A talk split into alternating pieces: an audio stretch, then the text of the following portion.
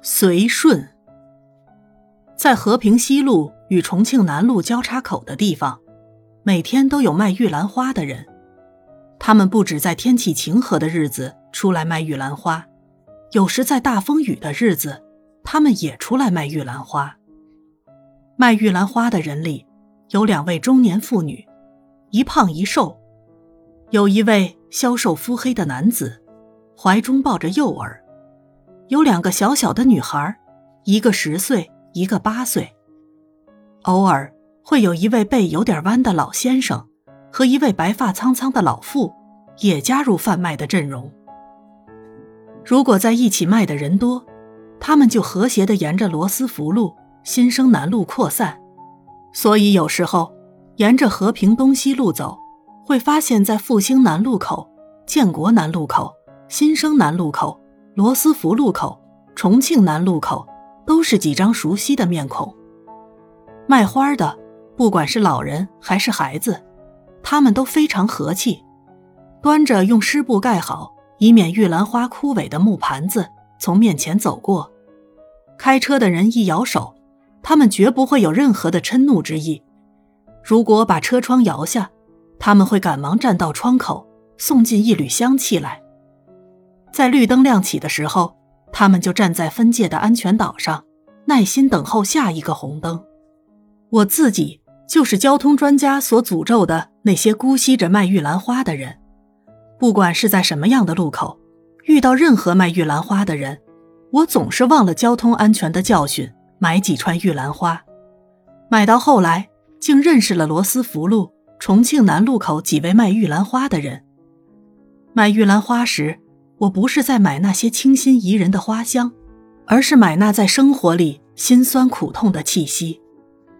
每回看到卖花的人站在烈日下默默拭汗，我就忆起我的童年时代，为了几毛钱在烈日下卖芝仔冰，在冷风里卖枣子糖的过去。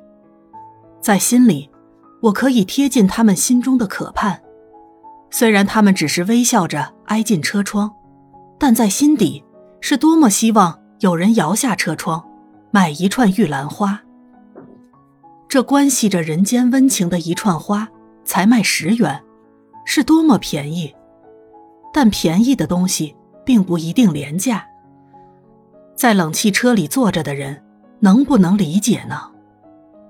几个卖花的人告诉我，最常向他们买花的是计程车司机，大概是计程车司机。最能理解辛勤奔劳的生活是什么滋味，他们对街中卖花者遂有了最深刻的同情。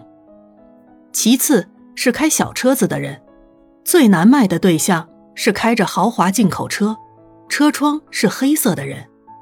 他们高贵的脸，一看到玉兰花贩走近，就冷漠地别过头去。有时候，人间的温暖和钱是没有关系的。我们在烈日炙烤的街头动了不忍之念，多花十元买一串花，有时在意义上胜过富者为了表演慈悲，微笑照相登上报纸的百万捐书。不忍，是的，我买玉兰花时就是不忍看人站在大太阳下讨生活。他们为了激起人的不忍，有时把婴儿也背了出来。有人批评他们，把孩子背到街上讨取人的同情是不对的。可是我这样想：当妈妈出来卖玉兰花时，孩子要交给保姆或佣人吗？当我们为烈日曝晒而心疼那个孩子时，难道他的母亲不痛心吗？遇到有孩子的，我们多买一串玉兰花吧，不要问什么理由。我是这样深信。站在街头的这群沉默卖花的人，他们如果有更好的事做，是绝对不会到街上来卖花的。设身处地的为苦恼的人着想，平等的对待他们，这就是随顺。我们顺着人的苦难来满足他们的愿，用更大的慈悲和心情，让他们不要在窗口空手离去。那不是说我们微薄的钱。真能带给卖花的人什么利益？而是说，我们因有这慈爱的随顺，使我们的心更澄澈、更柔软，洗涤了我们的污秽。一切众生而为树根，诸佛菩萨而为华果，以大悲水饶益众生，则能成就诸佛菩萨智慧华果。我买玉兰花的时候，感觉上是买一瓣馨香。